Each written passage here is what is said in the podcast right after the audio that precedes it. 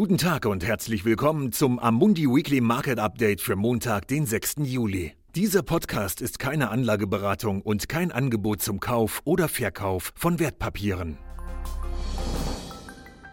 Was wir letzte Woche gesehen haben.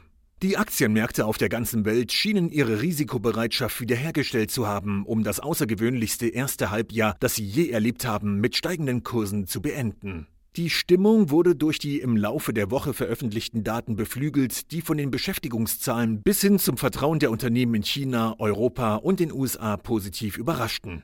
Der SP 500 stieg vorige Woche um 4% und lag damit nur 3,9% unter dem Stand vom Beginn des Jahres. Erst vor 15 Wochen war er um 32% gegenüber dem Stand von Ende 2019 gefallen, als die Covid-19-Pandemie Kurseinbrüche verursachte, die Zentralbanken und Regierungen in aller Welt zu raschen und beispiellosen fiskal- und geldpolitischen Interventionen veranlassten. Andere Märkte folgten, so stieg der Eurostox 50 vorige Woche um 2,8 Prozent und der MSCI-Index für Schwellenländer kam auf plus 3,4 Prozent. Die Aktienmärkte in China und Hongkong erlebten heute einen Rekordanstieg in einer, wie ein Analyst es nannte, von der Regierung sanktionierten Rallye, nachdem Peking weltweit für die Umsetzung des nationalen Sicherheitsgesetzes in Hongkong verurteilt worden war.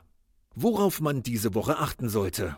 Die große Frage lautet, ist all diese Zuversicht so übertrieben groß, wie es der Pessimismus war, den wir Mitte März gesehen haben? Oder könnte sie gerechtfertigt sein und selbst die skeptischsten Investoren dazu veranlassen, an Bord zu kommen, aus Angst, etwas zu verpassen? Zwar haben sich die Wirtschaftsindikatoren in vielen Ländern stark erholt und dürften dies wohl auch weiterhin tun, doch waren die Einbrüche davor heftiger als je zuvor.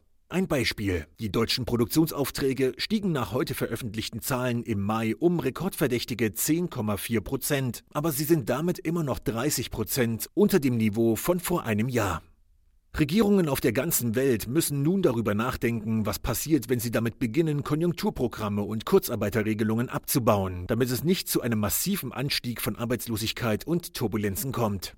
Das Vereinigte Königreich könnte einen Hinweis auf seine nächsten Schritte geben, wenn Finanzminister Rishi Sunak am Mittwoch ein weiteres Konjunkturpaket skizziert. Alle guten Aussichten und innovativen Pläne müssen natürlich gegen die anhaltende Gefahr eines Wiederaufflammens der Coronavirus-Infektionen abgewogen werden, die weitere Einschränkungen der persönlichen und geschäftlichen Aktivitäten erzwingen könnte. Während die Wiedereröffnungen in Europa bisher gut verlaufen zu sein scheinen, sind die Infektionen in den Vereinigten Staaten, insbesondere in den südlichen und westlichen Gebieten, wieder auf Rekordniveau angestiegen.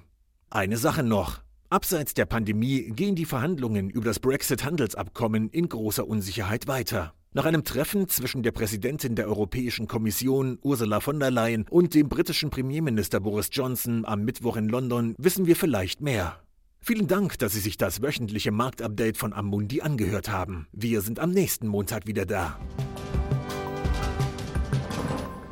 Dieses Material dient nur zu Informationszwecken, ist keine Empfehlung, Finanzanalyse oder Beratung und stellt keine Aufforderung, Einladung oder Angebot zum Kauf oder Verkauf von Wertpapieren und Dienstleistungen dar. Dieses Dokument wird von Amundi herausgegeben und sofern nicht anders angegeben, sind alle geäußerten Ansichten die von Amundi zum Zeitpunkt der Veröffentlichung. Diese Ansichten können jederzeit ohne vorherige Ankündigung aufgrund von Markt- und anderen Bedingungen geändert werden und es kann nicht zugesichert werden, dass Länder, Märkte oder Sektoren sich wie erwartet entwickeln werden.